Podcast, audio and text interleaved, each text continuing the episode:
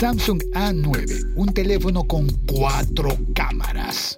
En este podcast para Soho, Canal S. ¿Cuatro cámaras caben en un teléfono? Pues sí. Hay un modelo de Samsung que es el A9 con cuatro cámaras. Sobre ese teléfono vamos a hablar. Hoy no solamente hablo yo, sino que tengo compañía de expertos. El siglo XXI es hoy.com.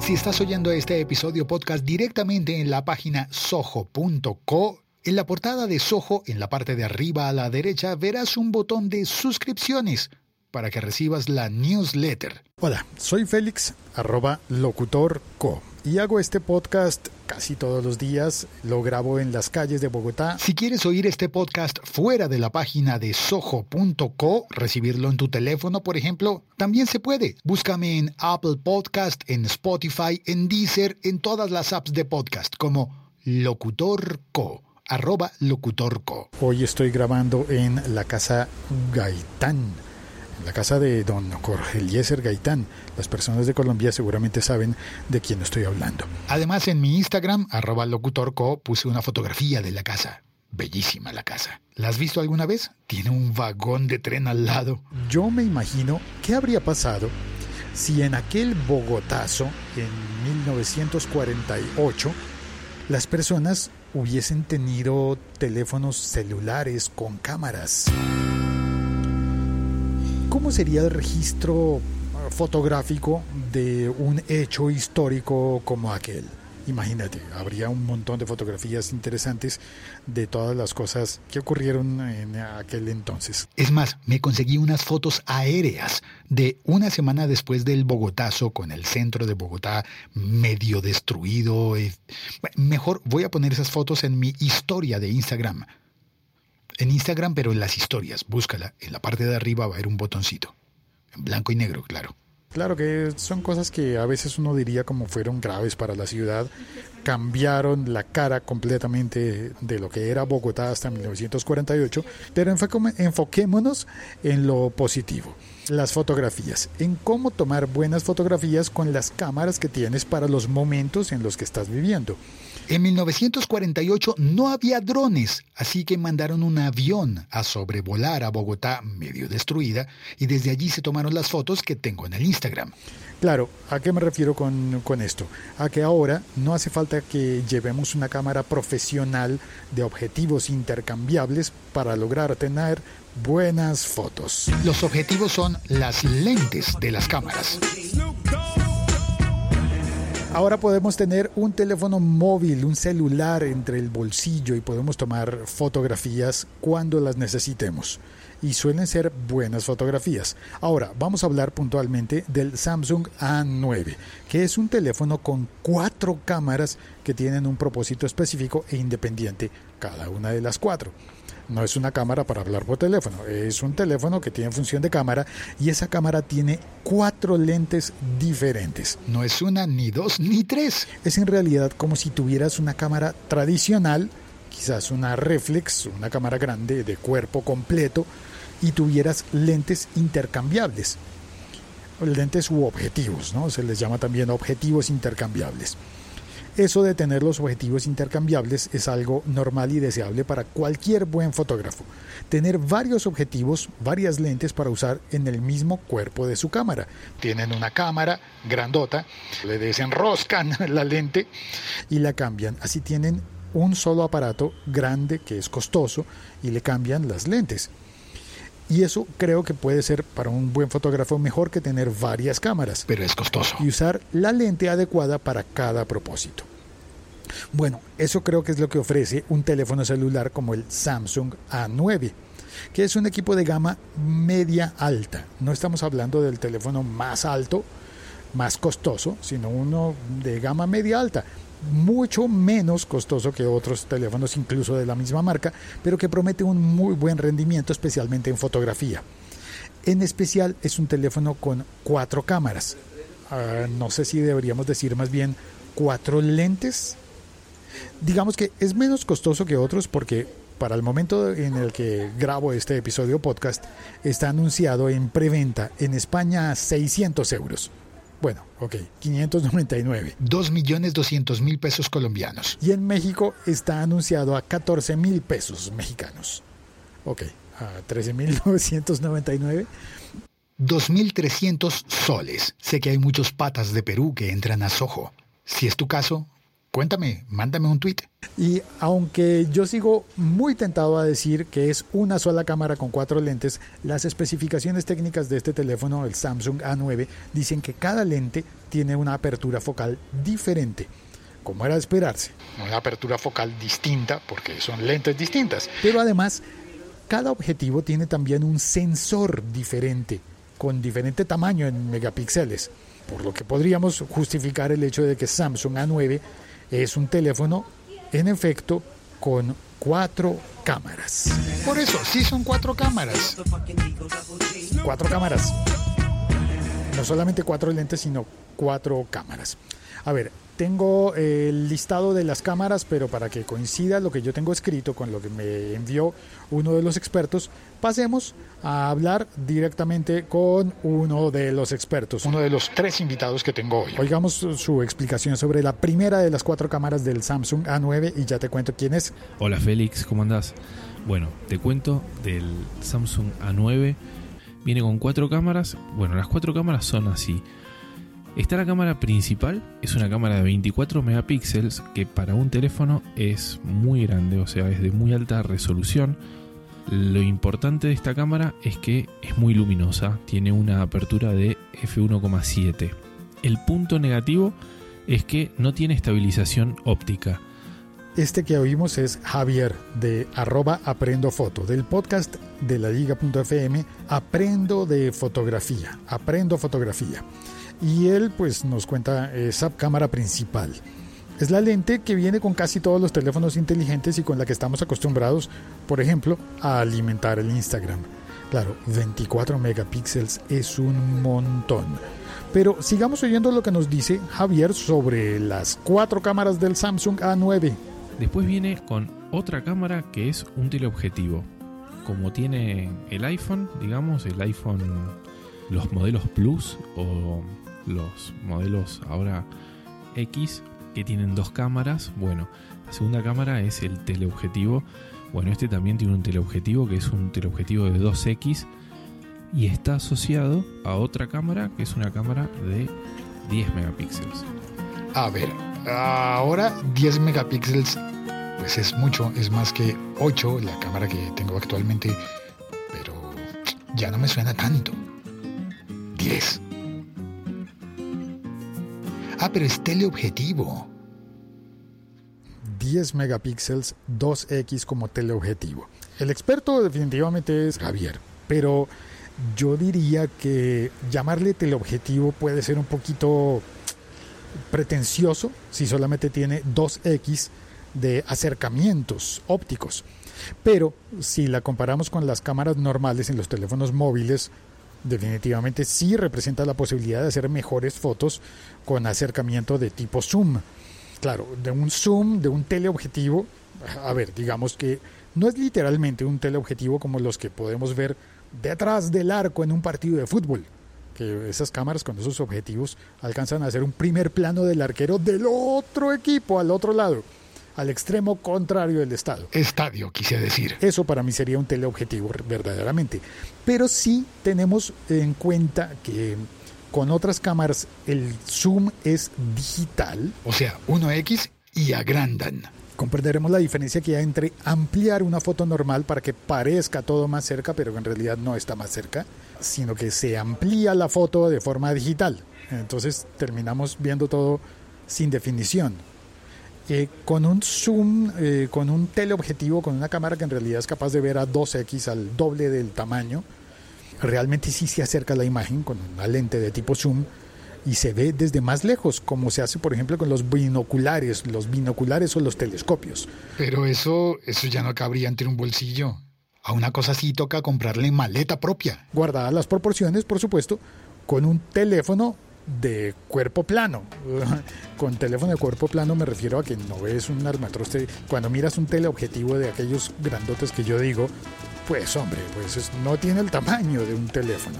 Pero bueno, sigamos con la enumeración de las tres cámaras, según nos cuenta Javier. La tercera y cuarta cámara representan una sorpresa única en este teléfono. Hacemos una pausa y conoceremos la cámara 3 y la 4. Un minuto de pausa.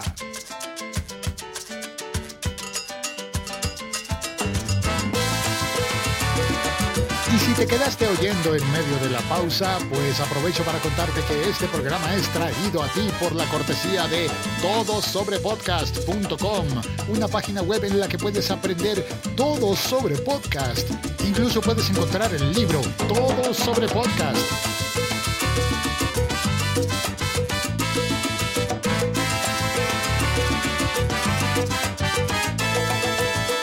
Por qué repito tanto todo sobre podcast.com? Pues porque ahí está el libro Todo sobre podcast y es un libro tan bueno, tan maravilloso, es un libro que escribí yo.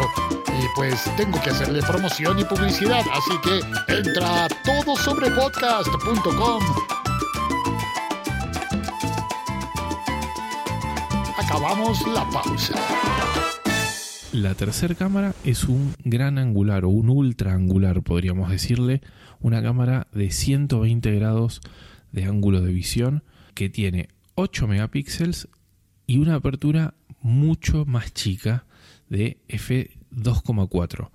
Recordamos que en cuanto a esto, a la apertura, la apertura es cuánta luz deja pasar esa lente, ese objetivo. Cuanto más chico sea el número, ese número f, más luz deja pasar, más luminoso podemos decir que es. Bueno, este ultra angular es de 2,4 y la principal era de 1,7. Entonces, bueno, el ultra angular es bastante menos luminoso. Con estas cámaras, este tipo de ultra gran angular te permite, por ejemplo, tomar la foto del cumpleaños sin tener que salirte del cuarto.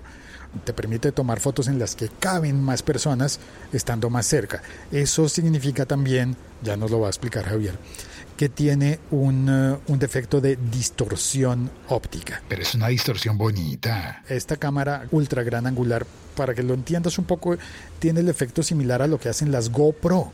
Es como si tomaras una fotografía o un video con una GoPro. Así se ve, como que cabe más dentro del mismo cuadro de la fotografía.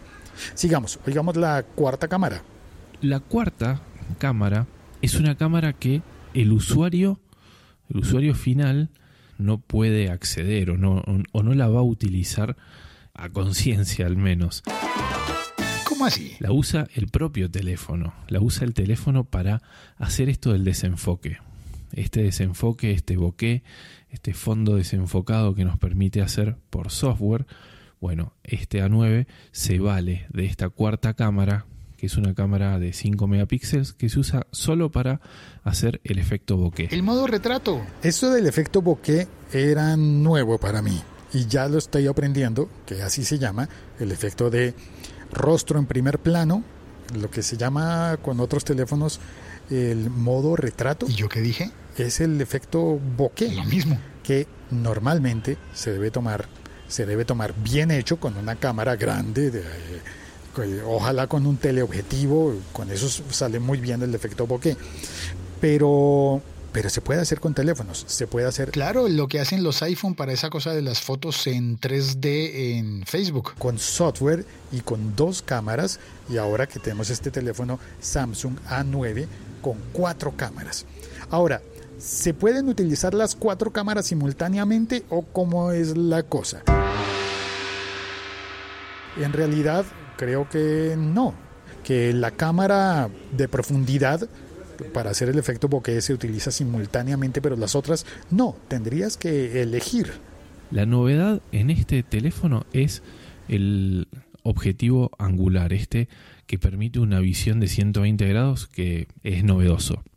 Lo que se ve es que el usuario puede elegir cuál de las tres cámaras, o sea, la principal, la angular o el tele, utiliza y esto se puede usar o se puede cambiar en el modo de fotografía, no así en el modo de video. En el modo de video solo podés cambiar de la principal al teleobjetivo. No está disponible el gran angular en video.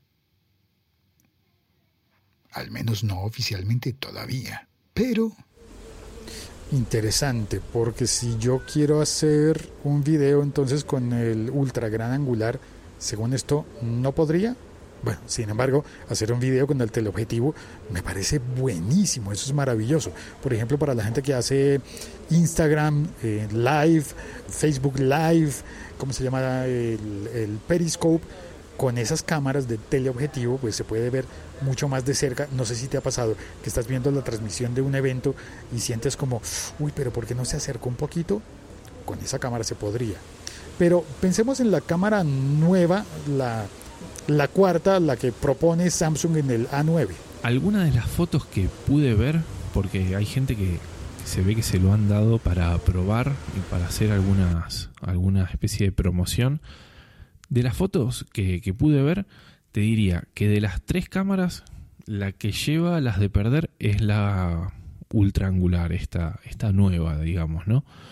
Es lógico, ¿no? Es lógico porque es mucho menos luminoso entonces en algunas fotos se puede llegar a ver algo de ruido. bueno, pero tenemos cuatro para elegir. Ok, tres para elegir. Y la otra para que el teléfono procese lo del modo retrato. No hay mucho que darle vuelta, sobre todo porque si la vamos a comparar contra la principal, que es una cámara mucho más luminosa, no, no, no tiene punto de comparación. Sobre todo que ahí está disponible. Oprimes un botón y ya. Usas la otra. Pero bueno, es, es nuevo, ¿no? Digamos, es una opción nueva que hasta ahora, si lo queríamos hacer, la única forma que teníamos para hacerlo es comprar esos, esa- esas lentes que, que vienen con el clip y se enganchan adelante.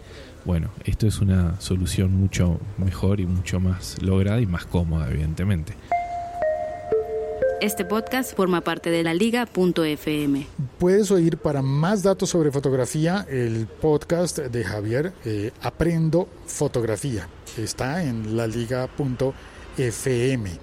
Y ahí vamos con el tema de la distorsión.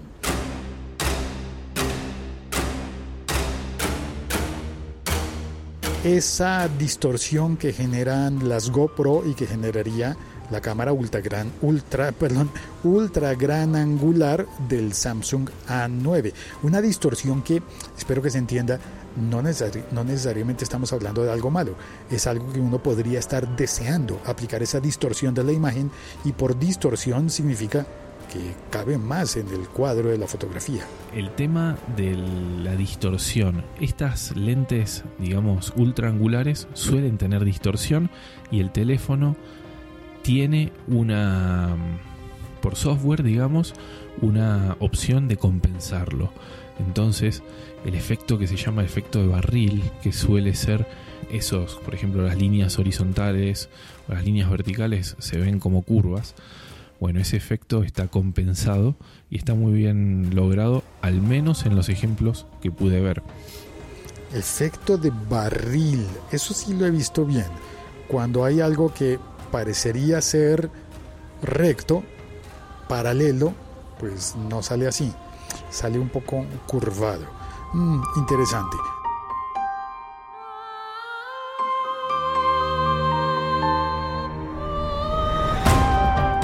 Ahora vamos a profundizar sobre lo del efecto bokeh.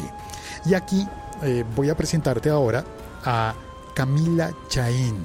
La conocí trabajo en- trabajando en radio y es, eh, y es una muy buena fotógrafa. Hace fotografías, eh, por supuesto, fotografías con cámara profesional y también es una Instagramer muy importante en Colombia.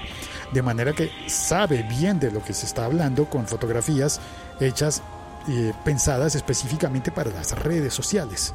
No cualquiera quiere un celular con cuatro cámaras, ni lo necesita en realidad. Pero a los que nos gusta mucho la fotografía encontramos algunas cosas que nos enamoran y nos seducen. Por ejemplo, con varias cámaras lo que podemos hacer a través de un celular es realizar fotografías en las que vemos perfectamente lo que conocemos como el efecto bokeh que es realmente lo que podemos lo- lograr con el desenfoque en una fotografía. Y para lograr ese desenfoque o ese efecto de desenfoque necesitamos profundidad de campo y para eso necesitamos varias cámaras. Entonces, por ejemplo, al principio, los celulares que traían dos cámaras lograban ese efecto en las fotos frontales. Entonces uno tomaba la fotografía y la gente se maravillaba porque pensaba que la foto tenía como un efecto en 3D. En realidad lo que pasaba era que el primer plano o el plano que teníamos enfocado como tal, todo lo que estuviera a su alrededor se lograba hacer un desenfoque. Ahora, por ejemplo, a mí me sedujo mucho el Huawei, en su momento el P9, recuerdo, porque lo que podíamos hacer después con lo que traía la cámara para editar, o sea, no con un editor externo, sino con el mismo editor de la cámara, era que podíamos graduar ese desenfoque después de haber tomado la foto, cosa que yo no lograba con otros celulares. Entonces, por ejemplo, ese me sedujo un montón. Ya después, muchos de los celulares traen ahora las dos cámaras frontales y las otras dos cámaras. ¿Para qué? Para que la gente lograra ese efecto que estoy contando de la profundidad de campo, o del desenfoque, como lo llamamos mucho, en las selfies, porque el problema que teníamos antes es que solo teníamos esas dos cámaras para la fotografía que tomábamos con las únicas dos que habían en el celular, que eran las de frente, pero cuando hacíamos la selfie ya perdíamos ese efecto de desenfoque. Y eso me hace caer en cuenta, según lo que dice Camila, que en realidad yo espero que el Samsung A9 no tenga cuatro cámaras, sino que tenga cinco. porque si no tienes cinco, ¿cómo tomas las selfies?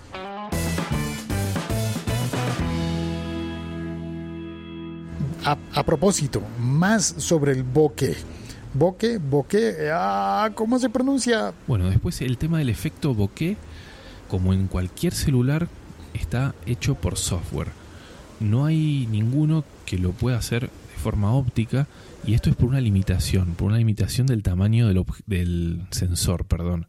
El tamaño del sensor en un teléfono evidentemente tiene que ser muy pequeño para que quepa en él. Entonces, el tamaño del sensor condiciona a que los desenfoques ópticos no sean prácticamente posibles. Entonces, bueno, evidentemente lo hace también por software, usando o valiéndose de esta cuarta cámara como aparentemente lo hacían los primeros iPhone Plus, que decían que necesitaban esta doble cámara, bueno, este también utiliza esta cuarta cámara para lograr el desenfoque. Los ejemplos que pude ver se ven bastante bien.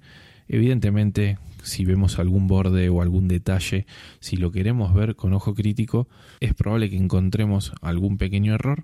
Pero no tenemos que olvidarnos que estos celulares el fin de la mayoría de las fotos terminan cayendo en redes sociales o terminan consumiéndose en una pantalla de este u otro celular.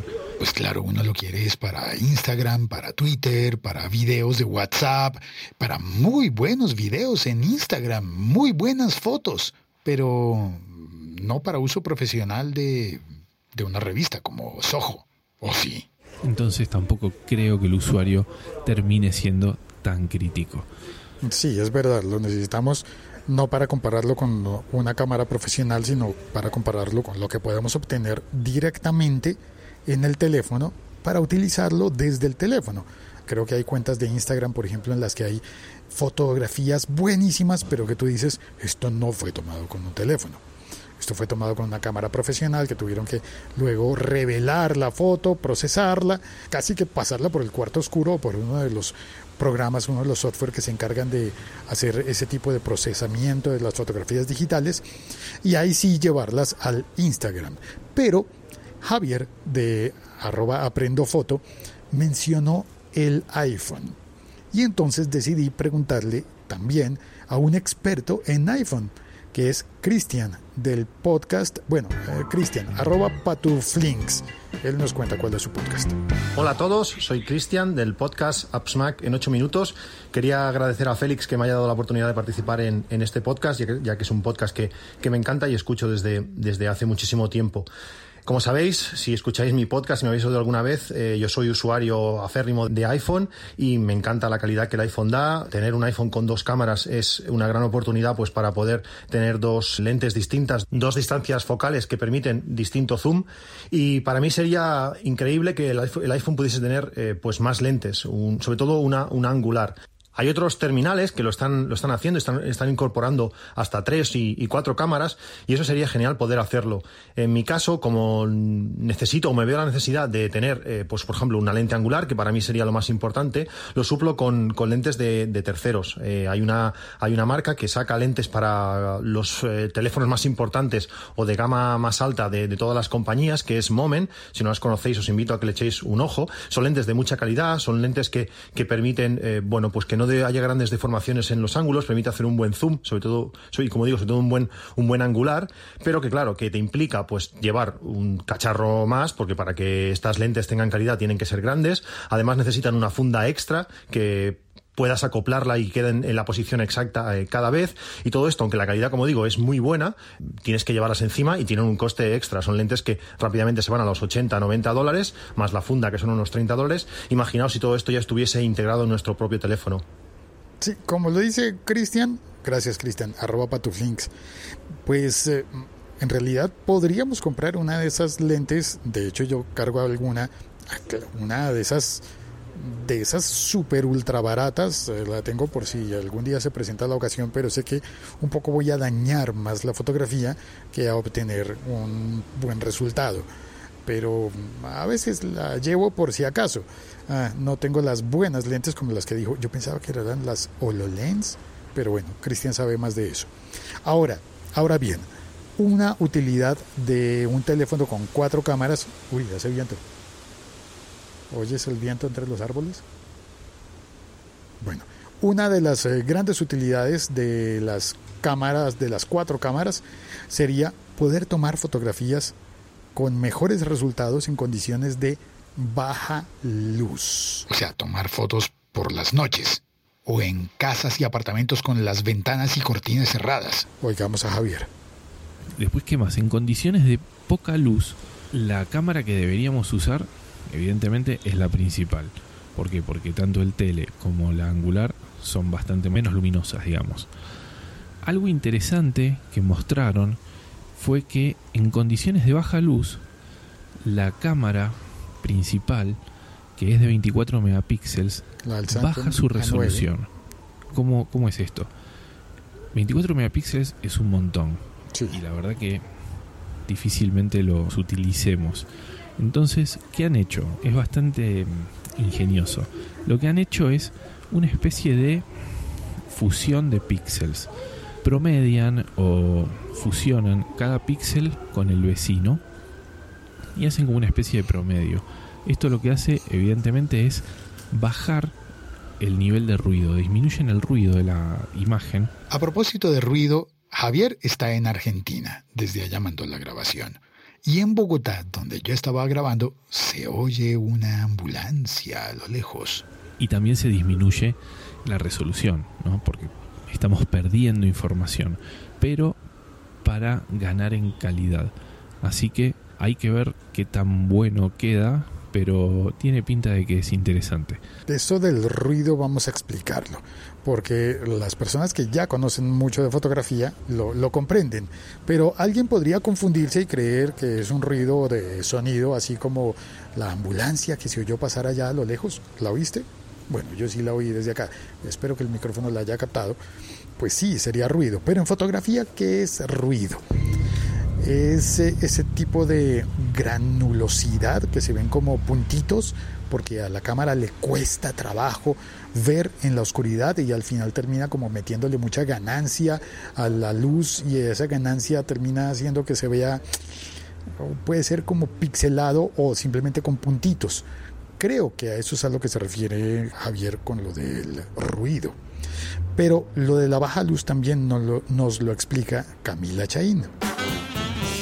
Otra de las cosas que logra el celular, que tiene varias cámaras, es que muchas veces eso ayuda a tener una mayor sensibilidad a la luz, lo que hace que podamos realizar fotografías con una ganancia más alta que cualquier otro celular que trae una o dos cámaras, por ejemplo en las fotos nocturnas o cuando queremos captar la luz de un, de un elemento y, y en otras ocasiones hubiésemos necesitado ayuda de editores, ¿verdad? Y también en temas de resolución, aunque no tanto no siempre tiene que ver con la resolución o con los megapíxeles. Pero yo sí creería que para mí, que me gusta mucho la fotografía, al tener dos o hasta cuatro cámaras me ha ayudado mucho porque puedo eh, darle realce a algunas fotografías cuando tengo la posibilidad de lograr el desenfoque y eso se logra teniendo más de una cámara. Más de una cámara. Cuatro ya están ofreciendo. Bueno, creo que eh, Huawei también ofrece o ofrecerá un teléfono con cuatro cámaras. Me parece que hay otra marca, podría ser LG, pero de momento sabemos que el Samsung A9 ya está a punto de salir eh, en el momento en el que grabo este episodio podcast y es muy probable que cuando tú lo escuches ya quizás hasta tienes un Samsung A9 en las manos o estás pensando en comprártelo. Veamos, ¿qué pasa con el video? Oigamos a Cristian, arroba patuflinks, sobre el video.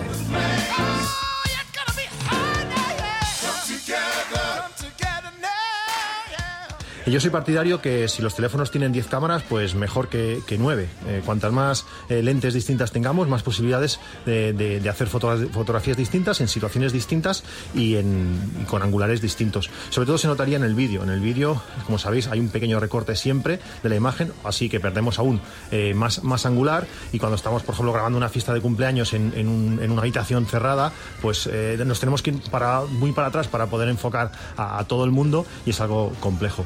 Por tanto, ya mi opinión es clara. Cuantas más lentes, mejor. Y si vienen integradas en el teléfono, pues mejor que nunca. Un saludo, Félix. Un saludo a todos los oyentes. Y ha sido un placer participar en este podcast. Hasta luego. Vale, mil gracias a Cristian. Arroba patuflinks. Debes eh, darle una mirada. Recomiendo el, Instagram de todos, ¿no? Creo que es la, red social en la que deberíamos mirar este tipo de cosas. Cristian, arroba patuflinks, por ejemplo, tiene unos videos eh, con, con drones creo que es una de sus especialidades y tiene unos paisajes bellísimos. Se da unas vueltas por el sur de Francia que son, son, son increíbles. Súper recomendado el Instagram de Patuflinks. Y mira también el Instagram de Camila Chaín. Camila Chaín, así tal cual, una sola H, la de Cha, Chaín. Pero bueno, veamos lo del video. A mí puntualmente me pasa que soy muy tembloroso. Tiemblo mucho, me salen los videos. Como si estuviera tocando maracas en un grupo de joropo llanero. Como que yo necesitaría uno de esos, ¿cómo se llama? Un osmo o una cosa para estabilizar. Sin embargo, las cámaras de los teléfonos tienen estabilizadores y nos cuenta Javier de Aprendo Foto. Por último, te comento algo del video. Lo que pude ver es que es video en 4K, pero que no tiene estabilizador óptico en ninguna cámara en realidad. En la principal, que sería lo que debería, pero no tiene ninguna cámara. El estabilizador óptico para el video es crucial para evitar, ¿no? Justamente que salga así movido, que salga así vibrada la imagen. En la fotografía también, pero en el video es crucial. Entonces, si se filma a mano, el resultado es de esperar que no sea el mejor, pero ¿qué pasa? En Full HD ahí cambian las cosas. ¿Por qué?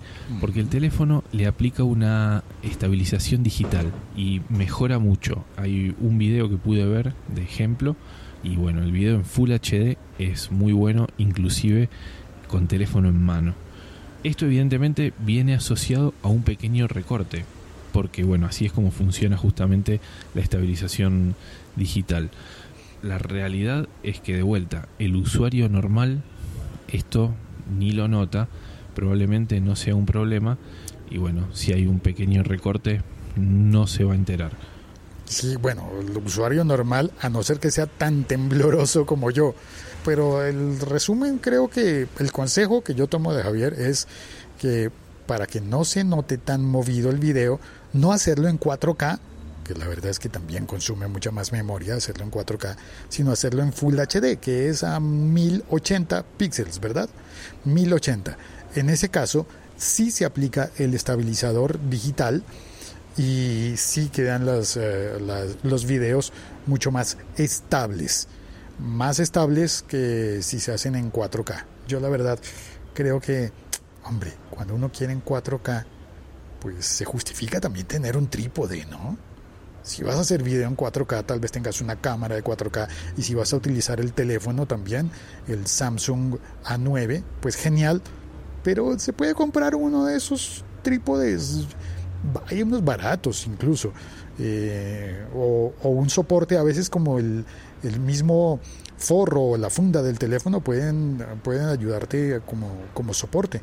O le pegas uno de estos, yo tengo uno, un círculo que se extrae y que se pone en la parte de atrás.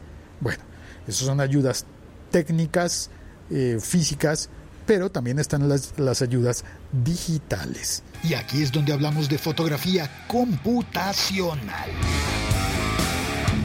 Bueno, Félix, la verdad es que se vienen unos tiempos en los que la fotografía está migrando mucho a lo que le llaman la fotografía computacional, donde la cámara misma o el teléfono o lo que sea empiezan a tomar algunas decisiones basados en inteligencia artificial, en machine learning, en distintas cosas, donde empiezan como a querer solucionarnos las cosas y a lograr algunos resultados que la verdad que son interesantes.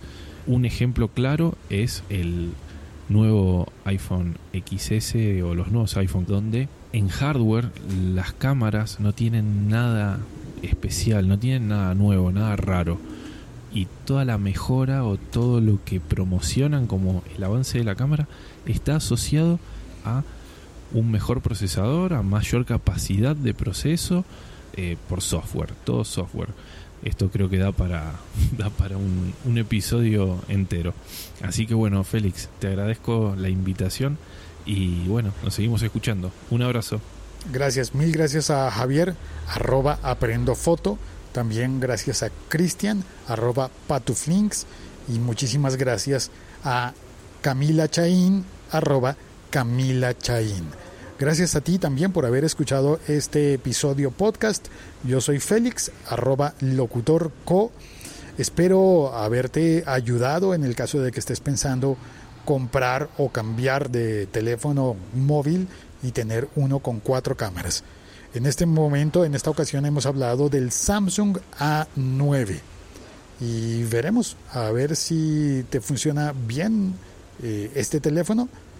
Parece muy recomendable y creo que va a tener un muy buen precio.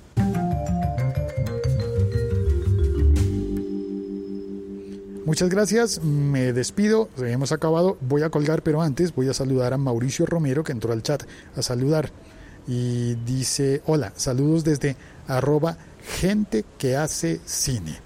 Y acabo de caer en cuenta, hay unos festivales para hacer eh, películas en teléfonos móviles, en teléfonos celulares.